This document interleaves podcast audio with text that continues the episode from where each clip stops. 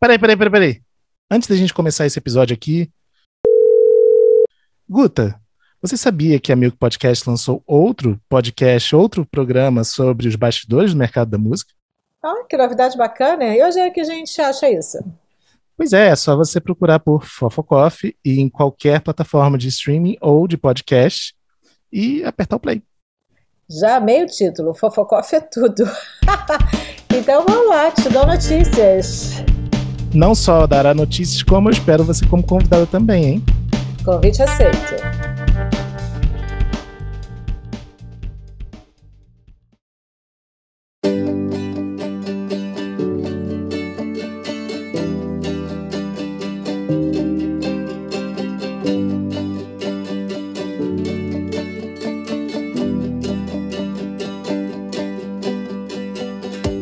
Bem-vindos a mais um episódio do FF, o podcast de música e bastidores do mercado. Eu sou Fábio Silveira e no time titular de hoje temos Bruno Costa. Tudo certo, Bruno? Tudo bem, Fábio, e você? Tudo certinho também. Bom, gente, não é novidade nenhuma, e a gente vem abordando isso aqui constantemente, que a gente está vivendo um momento em que as lives, as transmissões ao vivo, podem mesmo se consolidar como um formato interessante para parcerias entre marcas e artistas. É um mercado que antes da quarentena não existia com a força que a gente está vendo hoje. Como muitos gostam de dizer, vivemos num país continental. Somos mais de 5.500 municípios. A imensa maioria dos artistas nunca passará por sua turnê por milhares deles. Toda uma audiência potencial sem que se pudesse alcançar toda ela. Podemos estar efetivamente vivendo um despertar para novos formatos de interação dos artistas com seus fãs e também de expansão dessa base de fãs. E para discutir com a gente um pouco mais o que tem acontecido e o quanto está vivo esse possível novo mercado, temos conosco Priscila Metzger, fundadora e sócia diretora da Fit Music, empresa que desenvolve estratégias de branding e de projetos de marketing relacionando o universo da música e marcas. Tudo certo, Priscila? Tudo bem, tudo ótimo. Fico muito contente, uma turma que eu admiro muito e assim bem lisonjeada de participar hoje. Imagina, a gente troca ideia com a Priscila a gente já há bastante tempo. Ela estava lá junto com a gente até no evento do Spotify São Paulo ano passado. Verdade, titando vocês lá no Spotify. Na primeira fileira. É. Priscila, conta pra gente, antes de a gente entrar no, no, de vez no tema aqui, que eu já comecei a introduzir, conta pra gente um pouquinho é, como foi sua trajetória até, até chegar na Fit Music, assim, em dois, três tweets, mais ou menos. Puta, dois, três tweets, desafio aí. Bom, uh, sobre mim, meu background é da área de publicidade e marketing, tramitei em agências de publicidade, anunciante. Uh, eu tive a sorte de conhecer o universo musical há três anos. Foi onde eu comecei também menção super grande, que foi na Vevo. E é, felizmente também no meu caminho encontrei Dó de Sirene e Sicão, onde a gente hoje tem essa empresa super bacana. Então, eu trago esse meu background para as marcas, juntamente com essa minha experiência da música. E estou aí uh, nesse, nesse momento novo do mercado publicitário com as marcas. A gente estava conversando antes, a Priscila ela teve desafios muito parecidos com a gente ao longo da carreira, que foi né, ser o digital no momento em que ninguém estava tão ligado assim no digital, né? Você, muito nova, foi, foi diretora de digital de, de agência grande, né, Priscila? Sim, fui uh, trabalho na Unilever, uma empresa que eu fiquei por quase cinco anos. Eu cuidei de todas as estratégias digitais de todas as marcas da Unilever, que tem mais de 20 marcas, sem contar com as variantes. E fui para a Ogilvy, que é uma agência extremamente criativa, também para cuidar, de, dedicar no digital. Então, assim, o meu core mesmo de mercado é, é bem o digital para as marcas. E agora, nesse momento de pandemia, a, a, a, criatividade aguçou ainda um pouco mais, né? Vendo essas oportunidades com os artistas. Com certeza. E para quem não pescou, o que a Priscila falou, ela é sócia de ninguém menos que Dodge Sirena, empresário do Roberto Carlos. Então, muita história para rolar aqui hoje. Mas não vou nem entrar no Robertão agora. Vamos falar, na verdade, começando aqui, de uma live que, que a gente viu né, semana passada, que foi a live da Simone Simaria, que foi super legal. É e foi uma live que você participou também, ajudando em alguns pontos ali de, de conexão é, de marca com o artista, né? Eu assisti aqui e eu vi que a live ela foi um desses exemplos de live que tem, começou acontecendo muito com artistas sertanejos, né? E agora a gente está vendo já acontecer com mais, com mais outros artistas, em que tem multimarcas envolvidas e toda uma questão ali ao redor.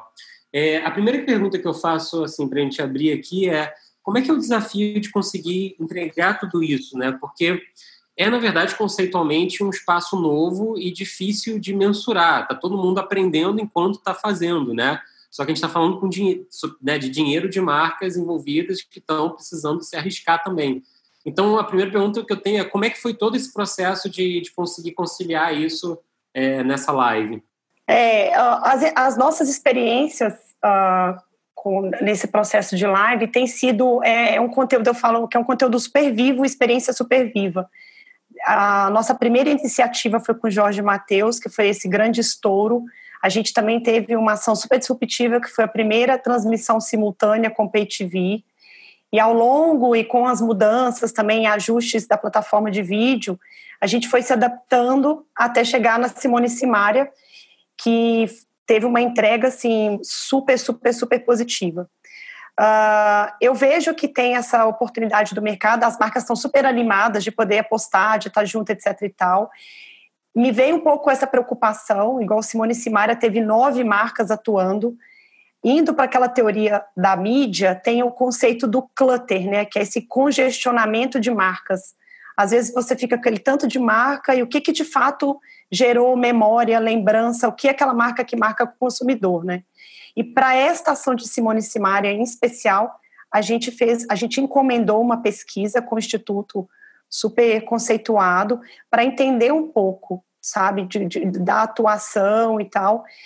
E o que, que a conclusão que a gente teve foi extremamente interessante, assim, é sobre a criatividade entre. Uma dúvida, Priscila, antes, na verdade, é o que, que vocês queriam medir com essa pesquisa? Porque eu fiquei curioso agora de entender exatamente por que, que vocês é, pegaram uma pesquisa para trabalhar isso. O que, que acontece? Está todo mundo falando das lives e todo mundo fala assim: caramba, 3 milhões de visualizações simultâneas, 50 milhões de alcance.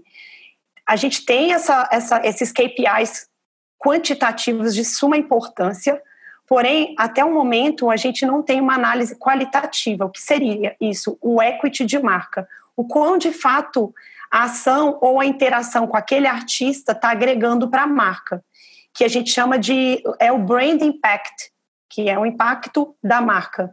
Que aí a gente para saber se você assistiu a live da Simone Simaria, que marcas de fato você lembrou, se depois que você viu aquela marca aumentou a sua intenção de compra, se isso vai te gerar. Então, essas, essas, uh, esses KPIs hoje para o marqueteiro, para o universo da marca é super importante, porque a gente está meio é mar aberto, tá todo mundo apostando. Eu assisti, eu escutei até uma, uma entrevista do pessoal da Ambev, que está né, quase em todas as lives, e aí alguém perguntou para o VP de marketing é, é, quando que vocês como que dia, quando começou essa história da live, né? E eles falaram, puta, a gente começou essa história da live há dois anos atrás.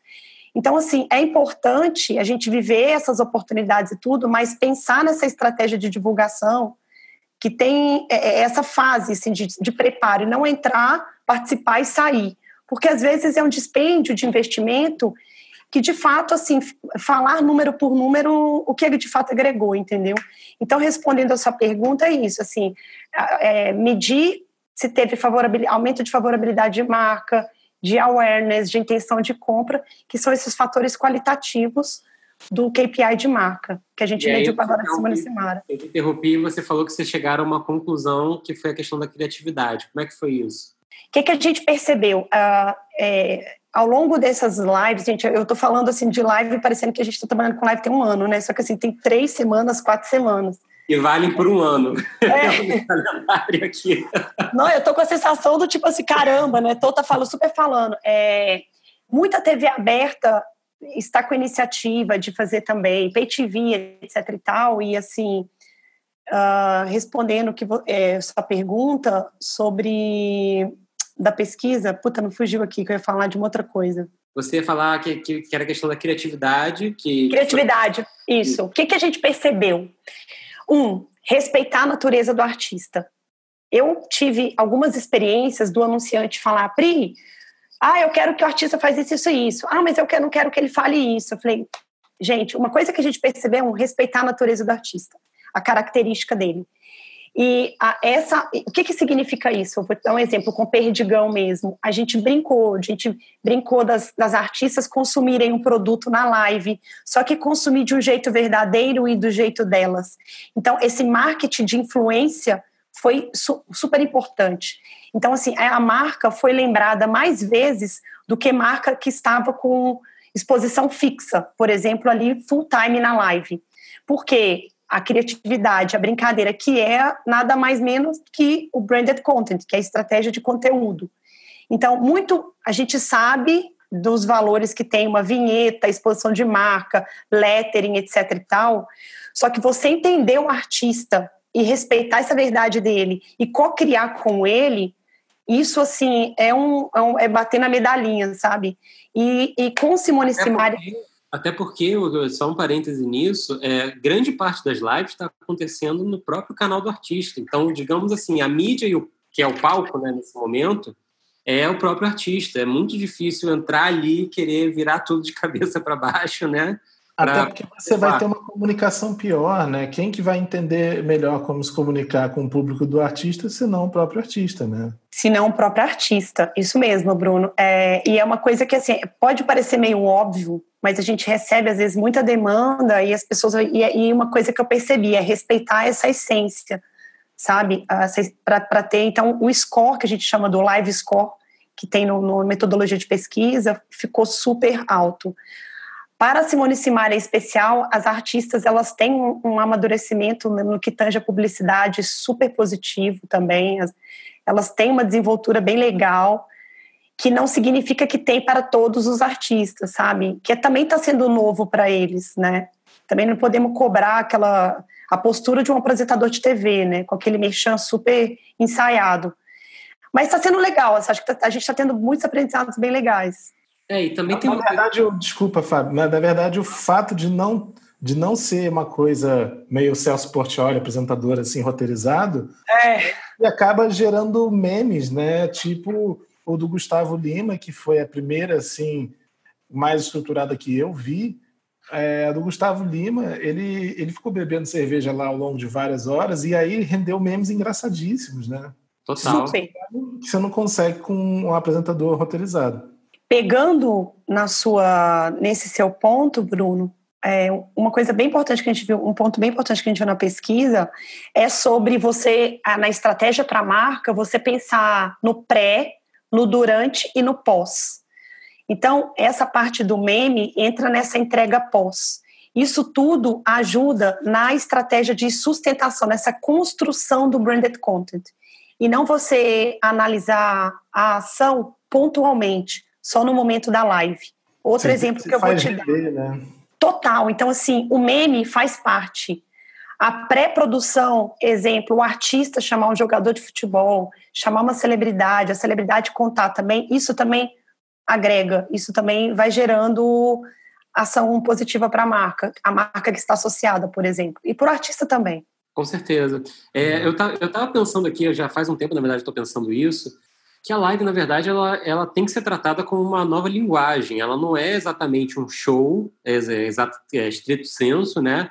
É, ela envolve o artista estar muito presente ali na casa, né? E aí eu acho que eu posso citar aqui algumas lives que eu assisti que eu achei especialmente boas em entender essa linguagem. Primeiro, da Ivete Sangalo, que foi absolutamente genial naquela forma como ela está ali de pijama, tocando em casa com a filha, com o marido, é você entender que aquilo ali tem uma linguagem de intimidade, que o YouTube já entendeu há muito mais tempo e que a TV ainda continua se comunicando de uma forma bastante travada, né?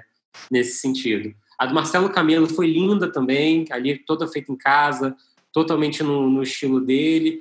E poderia citar outras assim. É, você acha que existe esse, esse, começo de compreensão de que é uma outra linguagem, assim, de, de que de fato é é você entrar de uma forma muito íntima na casa de alguém e não só ser um show gravado, um DVD multicâmeras, sabe, com bandas imensas, enfim. É, Fábio, sim, você está super correto. Eu mega compartilho da, dessa opinião de vocês e a gente viu. É, eu acho que quando a gente pega em oportunidades e nesses movimentos tão rápidos e a gente não apegar na perfeição. Eu acho que a gente tem é, um resultado super forte aí, que é o dos influenciadores. Como que os influenciadores começaram, né? Dentro do, da casa deles, no quarto, numa estrutura super... O da Ivete foi maravilhoso, assim, eu achei, também achei lindo, eu acho que retratou bem é, é, o dia a dia. Eu acho que tem um ponto importante também. A gente está vivendo um momento super sensível, né, super diferente para todo mundo. Eu acho que vale também essa postura da empatia. É, a, a, gente está num país, então, tem pessoas que tem, estão vivendo, estão dentro de casa em situações confortáveis e tem outras que não que estão dentro de casa e que não estão em situações confortáveis. Então, assim, eu acho que também tem um pouco de um pouco de, de cuidado disso, sabe? mostrar aquela mansão com uma puta estrutura, aquele. Eu não sei, aí, aí de novo, eu estou compartilhando uma opinião extremamente pessoal, sabe? É, então, assim, é isso. Eu, eu gosto, e eu, eu, acho que o consumidor está querendo isso, né? De ver esse behind the scenes, né? É curioso como a Ivete está com o marido, o filho, a interação do filho, que foi lindo, assim. Mas tem muita, muita. eu, acho, muita eu, acho, eu acho curioso, assim, o fato de que é, essa coisa da live na intimidade, isso é uma coisa que sempre existiu, né? Apenas outros artistas estão descobrindo agora, né? E o público sendo acaba que sendo induzido mais a consumir isso por não poder sair de casa, mas é, os artistas mais fluentes com o digital já usavam e abusavam desse recurso, né? Com certeza. Mas até para eles também sendo, está sendo super aprendizado. Acho que é o Chris Martin que ele fez, foi um dos primeiros a fazer, ele meio que apanhando na interação com os com fã. E isso também faz parte, sabe? Esse improviso, essa surpresa. Eu acho que é, é não intimidar o lado deles também, sabe? E é muito legal. Eu gosto do formato. Eu acho que dá para a gente fazer vários desdobramentos disso aí, passado a pandemia. É, dá para ter muito projeto legal vindo daí, sabe? Acho que provocar esse lado creator do artista musical. É, com certeza. Eu, eu enxergo muito por aí. Inclusive, a gente estava até falando antes de começar aqui.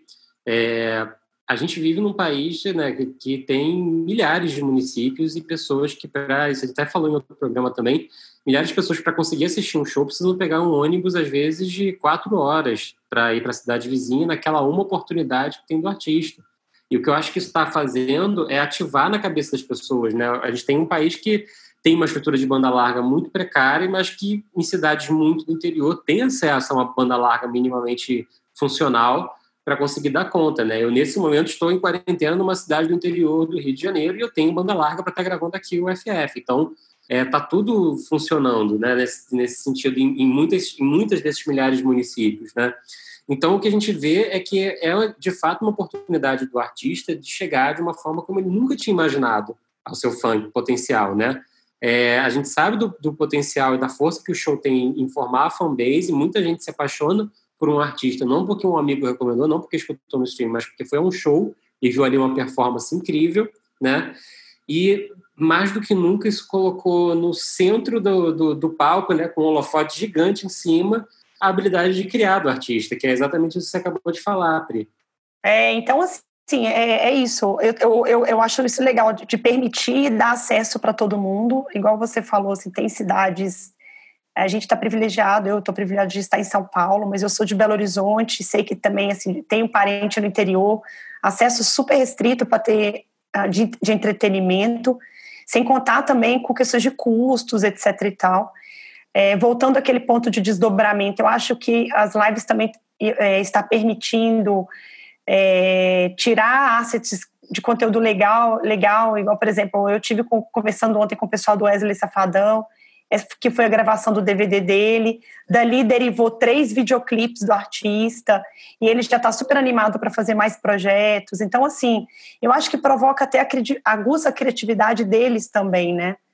e dali virar outros produtos que, quem sabe, uh, também monetizar esses produtos através de acessos é, até de, de, preços acessíveis, para permitir essa presença do artista com pessoas que não conseguem ter acesso direto com eles, entendeu?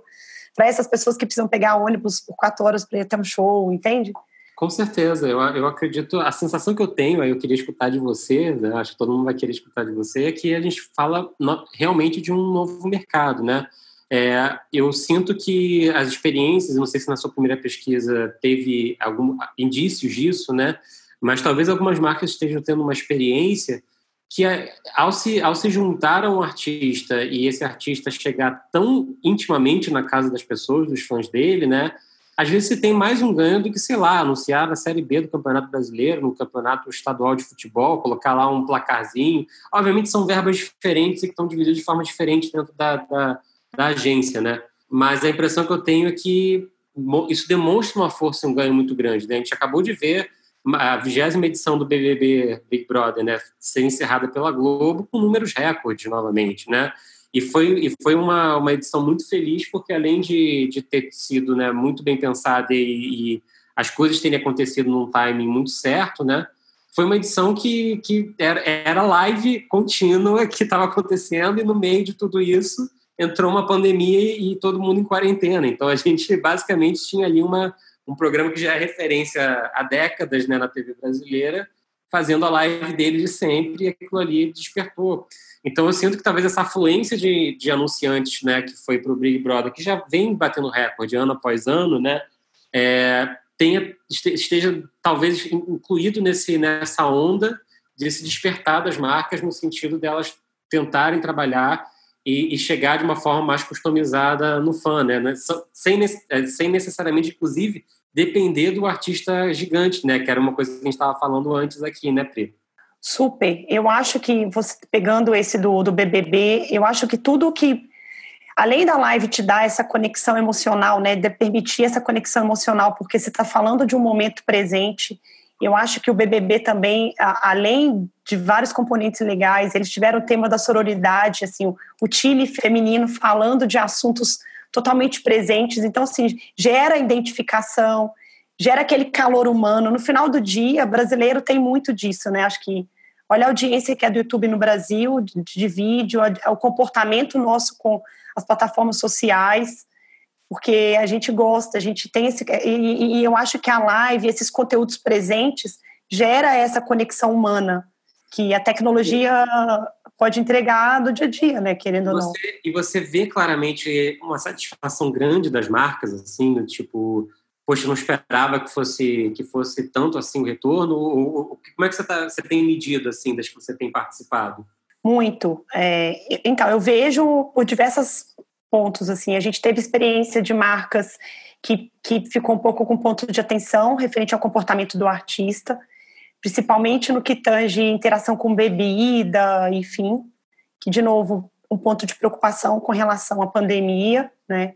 As marcas hoje elas estão é, querendo atuar não é com o objetivo ah, para venda, né? Então todo mundo tem que ter uma certa responsabilidade social, um papel social. Né, o primeiro projeto que a gente fez com a Claro, a Claro deixou bem claro sobre as iniciativas dele, sobre o congestionamento das redes da internet e que a ideia de levar para o Pay TV é justamente disso, assim, os bombeiros, os hospitais precisam dessa conexão. Então, deixar para essas instituições e organizações que precisam mesmo. Então, uh, eu acho que as marcas elas estão gostando muito mas é, a gente tem que ter sempre esse ponto de atenção da consciência social, então, é, da consciência do, do, artista enquanto influenciador. Então, é, no geral, os números estão sendo super legais, o feedback é super positivo. Esse de Simone Simar, em especial, a, nossos, nossos clientes ficaram extremamente felizes, mas é só do, do que tange o comportamento, mais essas regrinhas básicas, assim, do cuidado das pessoas da live, do não ter 8, 10, 20 pessoas dentro da casa para produzir, sabe? Então, marcas não querem estar em cenas como essa. Isso a gente era recebeu. Era isso que eu, ia, que eu ia falar, né? Eu trabalho com alguns artistas que tiveram propostas de live, e alguns deles, inclusive, são idosos. É, Bruno sabe bem disso, inclusive. receberam propostas de live que falavam em, né, de marcas mesmo, falavam em, não, vamos então colocar uma equipe que faz não sei o quê, e aí, obviamente, os empresários na hora gritaram e falaram: não vai entrar ninguém na minha casa, né? É, eu acredito que, eu imagino que essas lives de sertanejo, né, que grandes que a gente tem visto, principalmente dos sertanejos, envolvam é, cuidados desse tipo. Você olha nos bastidores e existem esses cuidados efetivamente com as equipes, com os próprios artistas no local. Como é que você já enxergou isso acontecendo? É, eu acho que nem eles mesmos tiveram noção dessa, dessa dimensão, né, desse, do comentário, do impacto de tudo o que vai acontecer, né? A gente viu aí recentemente uma influenciadora que teve essa interação com a pandemia, de repente fez uma situação que gerou toda essa repercussão, né? Eu acho que é, então isso, isso para o anunciante, para a marca, é um ponto de super atenção. Então, por exemplo, todos os projetos que a gente está desenvolvendo, a gente está sempre botando isso em alerta, sabe? Tanto com o artista. Mas, assim, é, é só que ao mesmo tempo também, uh, aí já estou te dando um pouco de meia culpa também, não dá para aquela cobrança, assim, a puta, ah, tudo ser impecável. Eu acho que vai acontecer essas escapulidas mesmo no início, que a gente já está começando a ter é, um pouco mais de uma estrutura, até mesmo dos, dos anúncios, que a formato de anúncio que Era mudou. Falar. Do outro lado, do outro lado, você vê, quando eu digo do outro lado, é do lado do anunciante, né, da marca. Você já vê eles começando a ficar mais conscientes e preocupados efetivamente. Não, pera, não dá para ter exatamente essa estrutura, mas se a gente fizer de um jeito tal, com equipamento de proteção, enfim. Eles como... perguntam, sempre perguntam. Sempre a pergunta é: quantas pessoas vai ter lá? Como é que vai ser? É, isso é uma pergunta muito constante, assim, essa consciência, sabe? Os anunciantes se preocupam muito, muito com relação a isso. Bacana, isso é muito importante com certeza e é, o, e é o ponto, acho que bate na cabeça de todo mundo, né? Porque está todo mundo em isolamento social, ou pelo menos deveria estar em muitos casos, é, então é, é, um caso é um caso que realmente pega. É, pensando agora com um possível mercado, efetivamente, né? Voltando nesse ponto que eu acho que é, que é super bacana a gente se, se, se, aprofundar um pouco mais nisso. Você tem visto marcas é, pensando recorrente, de, de, investir recorrentemente nesse formato de lives, assim, eu, eu vi algumas marcas, por exemplo, que tornaram, é, viraram os canhões de estratégia para para as lives, né? Principalmente marcas de cerveja, eu, vi acontecer muito isso, assim, no geral. Tá cada uma tentando construir a sua, o seu próprio festival, todo esse esse esse inteirinho desse universo. Você vê isso como uma estratégia que para a marca parece que tem longo prazo já, ou está todo mundo meio construindo passo a passo isso? É algo que está sendo feito durante esse momento? Eu acho que sim, está construindo passo a passo. Obviamente, a gente tem marcas mais maduras, que, de novo, até trouxe esse exemplo da Ambev, que já está há dois, três anos atrás já construindo. Mas sim, eu vejo um futuro. É, eu faço muito uma comparação, até discuti isso internamente com o time, uh, com o mercado de game. Então, hoje eu acho que dá para ter desdobramento até de, é, de, de oportunidade de virar é, investimentos diferentes. Aí, exemplo, hoje no game você consegue ter skin, que são os badges dentro. Então, assim, por que não na live ter artigos estéticos ou ter uma, uma tela clicável de produto, de levar para uma loja do artista, sabe? Então, assim, dá para a gente poder fazer outro, ter outras oportunidades aí. Mas respondendo a sua pergunta, sim, é, tá, as marcas estão interessadas em continuar, mas também ninguém está sabendo como, né? Então está construindo bem no passo a passo. Uma pergunta é, sobre, as, sobre exatamente essa continuação. Uma, uma questão assim polêmica que eu ouvi recentemente é, era sobre o fato da gente estar podendo viver um momento razoável em relação às lives, pois as agências e as marcas elas estão todas operando com verbas de marketing aprovadas no ano passado. Como é que você vê o, o futuro assim que essas verbas forem renovadas? É, assim, de fato, houve um, um, um, um congelamento de investimento por conta da pandemia. Eu vejo é, eu vejo essas oportunidades até de renovação assim igual como aconteceu com o digital né? Eu acho que vai significar aquele, aqueles 10 20% de aposta para a inovação. É, as marcas sim elas não querem investir mas dependendo da justificativa da criatividade da efetividade que de fato agregar as marcas apostam sabe é, de fato não tem um investimento demasiado super patrocínios e tal mas dependendo do, da criatividade, de novo, da efetividade da ação, é, eu vejo nessa pandemia mesmo, eu liguei para as várias marcas, né? A gente conversou com várias marcas, e quando a gente falava que tinha um cunho social, ah, a gente pode rever, a gente pode ver aqui dentro uma, uma forma de participar, sabe? Então, é, vejo um dinheiro novo Essa é uma boa pra... informação, inclusive, né?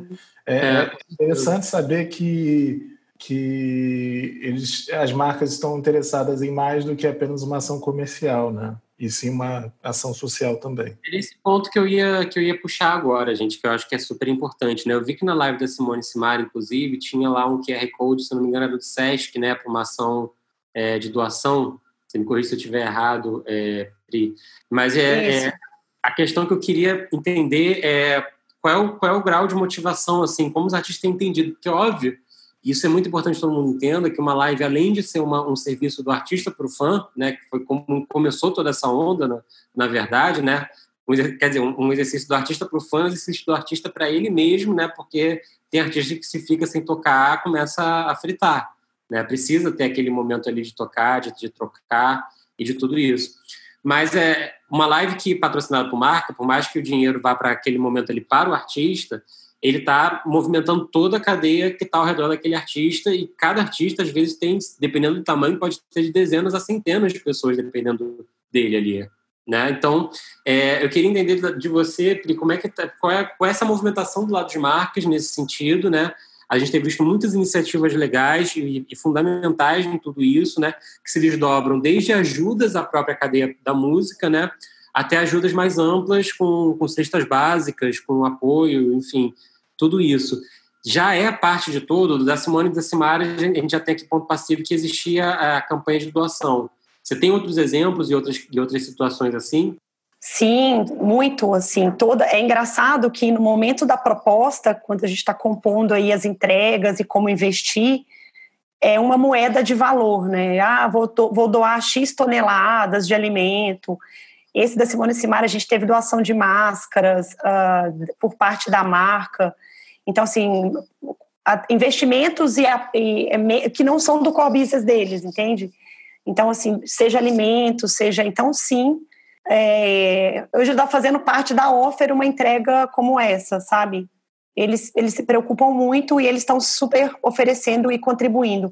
Por parte do artista também, todos eles, todos eles, no projeto de todos, é sempre falado, ratificado isso, né? Obviamente, todos já têm as suas instituições que trabalham, é, que beneficiam, mas é, é assim, uma oportunidade super aberta às vezes marca também recomenda, ah, trabalho com essa instituição, podemos também, sempre a gente vai fazendo essa, essa cocriação, sabe? Mas sim, já está fazendo parte essa moeda aí de, de doação. Bacana, até, até mesmo a doação muitas vezes está no centro do, do, do, da questão, né? Porque é, eu conheço muitos artistas que, que já expuseram e exporiam marcas é, se for por algo positivo, né? Se for por algo que de fato gera impacto e não só a campanha. Eu entendo que existe a importância da, da, daquilo ali ser parte de uma campanha da marca para ter um futuro no mercado, né? Eu acho que é um a gente pode ver um desdobramento aí nos, nos próximos anos super interessante, de fato, que, é, que nem a gente falou aqui desse, desse mercado. Mas a impressão que eu tenho é que muitas vezes a, a doação e a, e a, e a para usar um termo que você usou, que é, eu gosto muito porque ele é feminino acima de tudo, né? Num mercado que é tão masculino, que é a sororidade, ela apareça né, é, de, forma, de forma efetiva.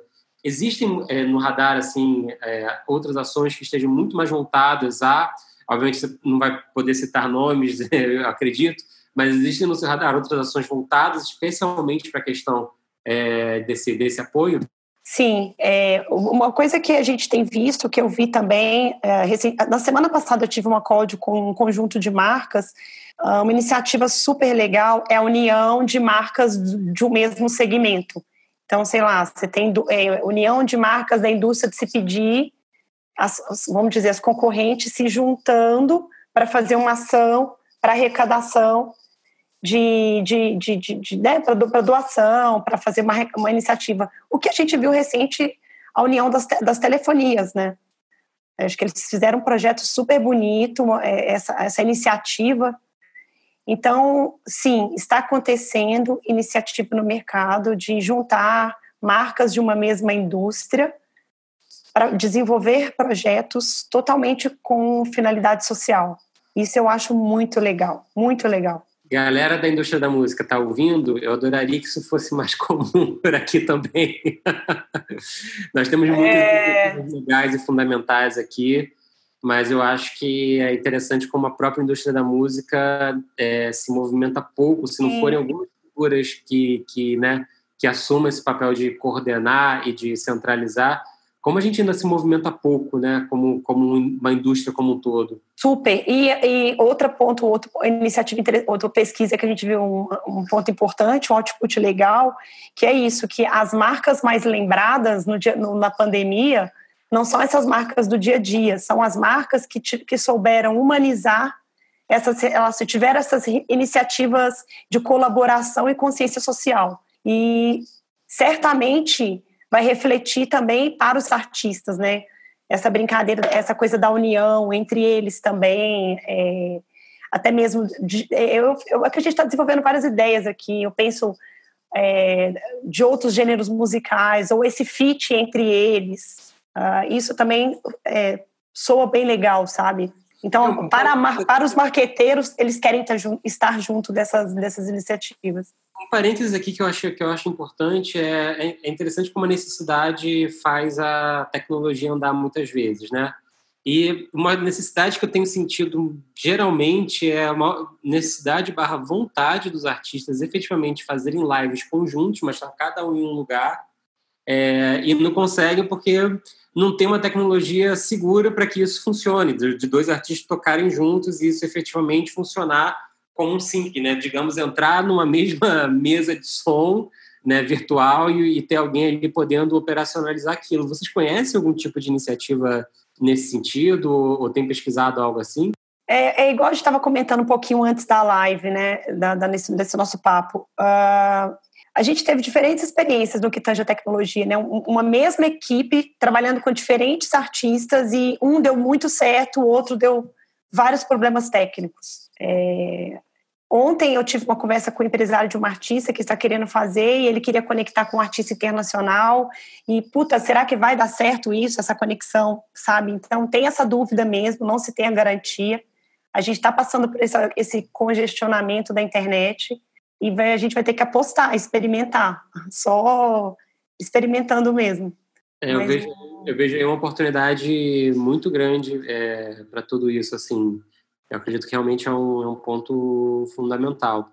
É, pensando na, voltando aqui no, mais um, pouco na coisa da, da na questão solidária, né, das lives, é, eu entendo que muitas marcas tenho essa necessidade por serem marcas que estão sendo muito consumidas agora também. Né? Imagino que marcas de alimentos, por exemplo, ao invés de cair consumo, até tem aumentado um pouco, é, é, porque é, é, existe a procura no, nos mercados e tudo mais, as pessoas comem menos fora, comem mais dentro de casa, né?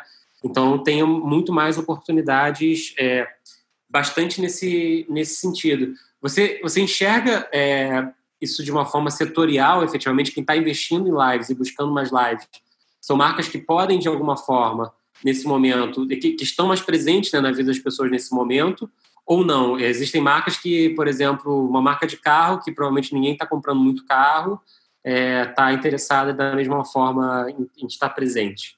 Nossa, um ponto super bacana. É, tô, você, enquanto você estava falando, eu estava pensando aqui. E sim, as experiências e as marcas mais presentes em live são as que hoje conseguem aproximar mais do dia a dia. A gente teve uma outra, outra live que teve atuação de carro, mas marcas de magazine no segmento de e-commerce estão bem fortes. Na época de Páscoa, a gente recebeu também alguns é, interesses de marcas do segmento de chocolate, que queria falar um pouco antes da live acontecer. Agora também tem essa oportunidade no Dia das Mães, então relacionada a datas comemorativas, mas sim, as marcas que estão se associando às lives são essas marcas que conseguem chegar um pouco mais perto da gente nesse momento da pandemia, né? Diferente de marca de carro, enfim, mas de fato é, as experiências que a gente teve foram essa, e-commerce muito muito Sim. presente, né? Interessante. É. Eu estava pensando nisso porque eu estava reparando as lives que eu estava assistindo é. e até o próprio Big Brother eu vi muito essa, essa a movimentação dessas marcas, né? Então, acho que é, que é algo a se pensar assim também, né? Se não tem para outras marcas uma oportunidade, na verdade, de ser muito solidário no seu approach, né? Eu acho que o que a gente está vivendo, é, em muitas medidas, está fazendo todo mundo repensar muito a sua forma de consumir, acima de tudo. A gente falou muito disso no, no episódio, nos dois episódios anteriores do, do FF aqui, que é essa mudança, peraí, o que, que é um consumo que eu efetivamente quero e preciso, né? desejo e preciso, que consumo é um consumo que estava supérfluo na minha vida, né? É, que consumo tem valor. A Pri compartilhou mais cedo comigo uma, umas reportagens e eu estava lendo ali justamente sobre a, questão do, das marcas entrarem no, na visão do propósito, né? Parece que mais do que nunca está é, tá todo mundo buscando, pera, qual é o propósito dessa marca e desse produto existir? E isso está conectado diretamente com isso, Pri, da, da, da, dessa visão de como apostar nas lives, mais com um propósito, ou ainda é, as marcas estão se movimentando por oportunidades e estão tentando entender onde está essa navegação? Não, totalmente associado com propósito. Eu acho que a ferramenta de vídeo em especial, né, teve essa foi esse, essa grande é, esse grande portal de oportunidades que, que permite entreter legal, mas ao mesmo tempo gerar essa conexão de trazer um pouco do conhecimento de coisas que você nem imaginaria, exemplo, sei lá, dentro do apartamento da Ivete, ela com o marido, o marido lavando louça, caramba, gerar a identidade, né, do tipo, cara, ela lá com o marido, o filho fez esse comentário, ah, eu passo por isso com meu filho também. É, então, assim, tem o propósito das pessoas, tem o propósito da marca estar inserida nesse contexto, que a gente chama do marketing de contexto, é, mas totalmente, totalmente conectado ao propósito. E de novo, né, gente, é, é um, é, tô, a gente não está falando nenhum papo novo, né? É a verdade. Tudo que se tem a verdade, isso gera a identificação, né? Isso gera a lembrança, gera. Mas, mas falando aqui em verdade, Pri, até interessante você citar isso. Será que daqui a pouco, porque está tá se estendendo, né, esse período de isolamento? Será que daqui a pouco a gente vai, vai conseguir ver artistas tentando fazer lives em outros formatos? Tipo, é, será que daqui a pouco esse formato que a gente encontrou, multicâmera em casa ou no quintal e tal, vai cansar e a gente vai começar a ver outros formatos é, mais inovadores, mais ousados? Ou a gente ainda deve surfar nesse formato que parece estar dando certo durante mais um tempo? Ah, eu acho que, é, minha opinião, vai atiçar o desenvolvimento de novos formatos, com certeza. É porque é, dá para fazer tanta coisa, né? Dá para muita coisa. Tem um formato de mídia que eu acho incrível, que assim eu sempre provoco os anunciantes. Aquele formato do Tiny Desk é lindo, eu acho muito legal, sabe? Eu acho que é, é uma experiência musical muito nova e que a gente não tem muito aqui, uh, pelo menos então, se dá para a gente desenvolver um monte de formato legal. Hoje eu recebi uma live muito engraçada uh, de um pessoal que fez dentro do foi assistir um show dentro do carro, sabe? Então, assim, eu acho que vai, vai virão ideias aí bem bacanas, dá para desenvolver. Mas, de novo, a gente precisa postar, experimentar, apurar os resultados. Eu acho que essa pesquisa que eu quis tanto é justamente para entender, para desenvolver de uma de forma consistente consciente né, e não sair, vou, vou investir porque tem que investir, vou, vou estar tá aqui porque está na moda. É, é, é, fazer de modo mais consciente. Eu acho que tanto para o lado do artista, ele observar. Tem um ponto bem legal que a gente viu também. Essas lives contribuíam muito para os números digitais, contribuíram muito para os números digitais dos artistas. Então, teve live que a gente participou que o artista quase que dobrou os seguidores no Instagram. É, então, isso eu vi muito, assim, o incremento de audiência para eles muito grande. Então, talvez também um, um, um negócio para o artista para rever, sabe? Pra, que eu vejo que é um pouco tá adormecido, assim. A gente tem um ou outro que, que tem uma certa maturidade no canal digital. É, o momento está forçando os artistas a explorarem mais as ferramentas digitais, né? Com toda certeza. Era isso que eu ia falar. A gente vive um momento que é, qualquer revolução que estava pendente de acontecer está acontecendo por, por pressão. Digital, né? É isso. Bora para Perto Play, pessoal? Vamos. Bora! Bora!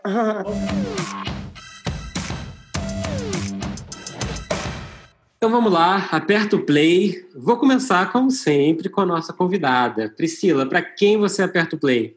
Olha, eu aperto play para os artistas do rap, em especial o Jonga, é, o meu conterrâneo mineiro. É, Estou escutando esse álbum novo dele, Histórias da Minha Área. É, eu tive, fiz agora recentemente um trabalho, o Bruno tá, participou comigo, e eu fiz uma imersão nesse mundo do hip hop e do rap. Está é, sendo super novo para mim. Eu acho que vale escutar, apreciar mais, que trazem questões sociais super bacanas e que eu acho que a gente é, explora pouco, né? Então, e tá bombado mesmo, né, esse álbum do Jonga. É, eu tenho, tô curtindo, assim, eu não conhecia, eu tenho, tô gostando muito, muito, super recomendo. Uma coisa que a gente falava antes era justamente isso, né, das oportunidades das marcas de olharem para artistas que não, se, que não são só um monte de números, né, mas uma capacidade de falar o coração de muita gente e o Jonga é um desse, desses casos, né, por mais que tenha números impressionantes já. É, isso Sim. que eu ia falar, né? O rap também tem número, né? Então. Não, não, exatamente. Eu quis fazer a comparação para não tirar os números do rap, que são imensos. Sim, o rap também tem número, mas é engraçado, Bru, que ainda. Aí eu tô trazendo esse olhar meio da, do publicitário, né? As pessoas ficam muito concentradas no mainstream, que eu acho que o streaming agora e o digital tem permitido dar luz para esses artistas incríveis que dá para a gente poder fazer muito trabalho legal, sabe? Sim, com certeza. E, e é aquilo, né? É, tem, tem, tem marcas que precisam falar com um público específico que provavelmente o rap vai falar melhor, né? É, depende muito do público, mas eu acho que tem está é, tá, tá sendo menos explorado do que deveria, eu acho, o segmento pelas marcas. Sim, sim. Eu adoro quando o tema do episódio entra pelo aperto play, é sinal de que tem muita. tá vivo o negócio. Bruno, para quem você aperta o play? Então, eu tenho que tomar cuidado aqui para que minhas palavras não sejam mal interpretadas. Né? Ih, começou então, mal, vai. Então, é, o aperto play é para o álbum dos Strokes, que eu diria, de forma ponderada, que é a melhor coisa já feita pelo ser humano. É... Complicou. É, com certeza, com muita facilidade, é o melhor, melhor lançamento de 2020 até agora para mim. Né? Ih, complicou quando chegar no meu, mas continua aí. ah, eu já sei que você vai falar, já também não concordo, inclusive faria um aperto play inverso, não aperto play, mas eu vou deixar a surpresa para você falar depois desse outro álbum aí. Mas, cara, realmente os Strokes eles estavam decepcionando há um tempo, né? E aí é aquela coisa, não tinha nem expectativa para eles fazerem um lançamento é, é, incrível como há muito tempo não se via. Bom, gente, ao contrário do Bruno, sem, sem diminuir, porque na verdade, honestamente, eu, eu vou ser sincero, eu não escutei os Strokes inteiro ainda, então eu estou devendo a escutar nos Strokes.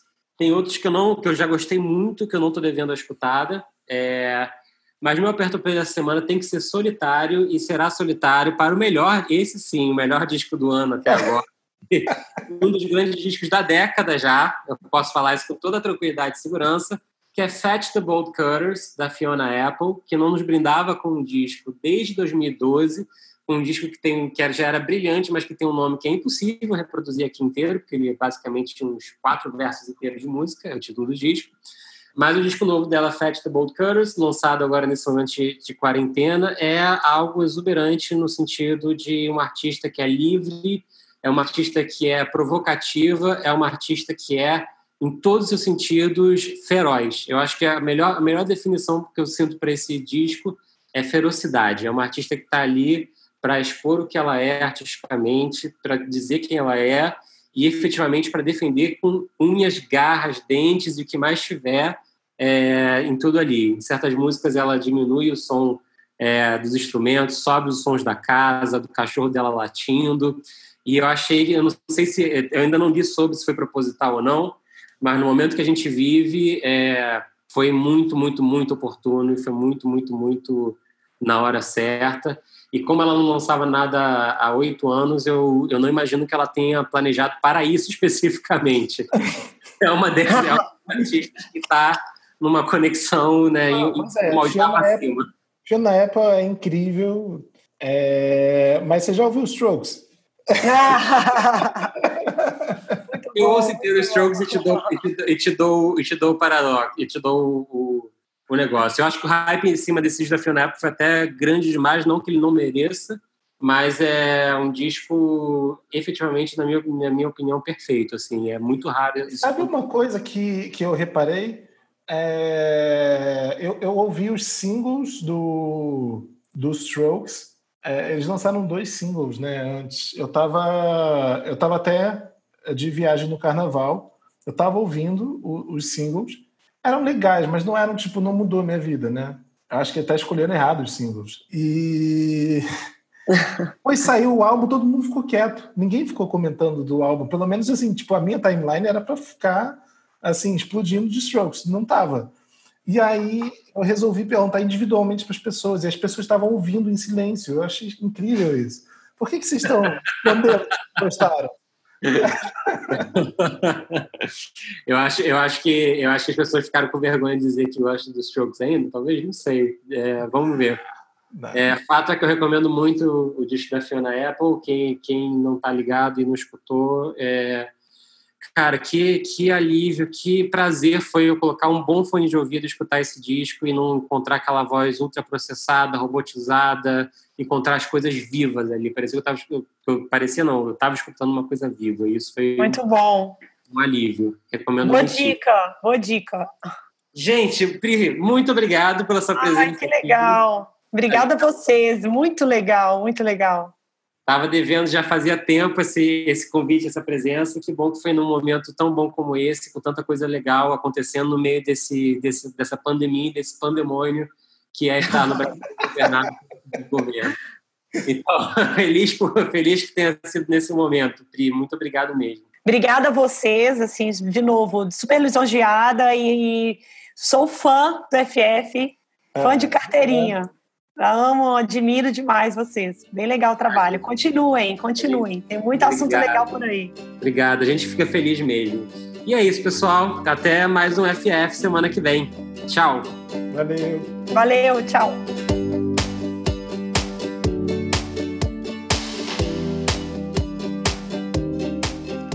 O FF Podcast é uma parceria entre a Milk, o Tem Magística Amigos, o Música Copyright Tecnologia e o You Got Studio. O editor-chefe é Fábio Silveira e a produção é de Fábio Silveira, You Got, Guta Braga e Bruno Costa. A captação de áudio e a finalização são feitas por You Got no You Got Studio, no Rio de Janeiro. A trilha sonora é de You Got, Suliano e Bian. Até a próxima!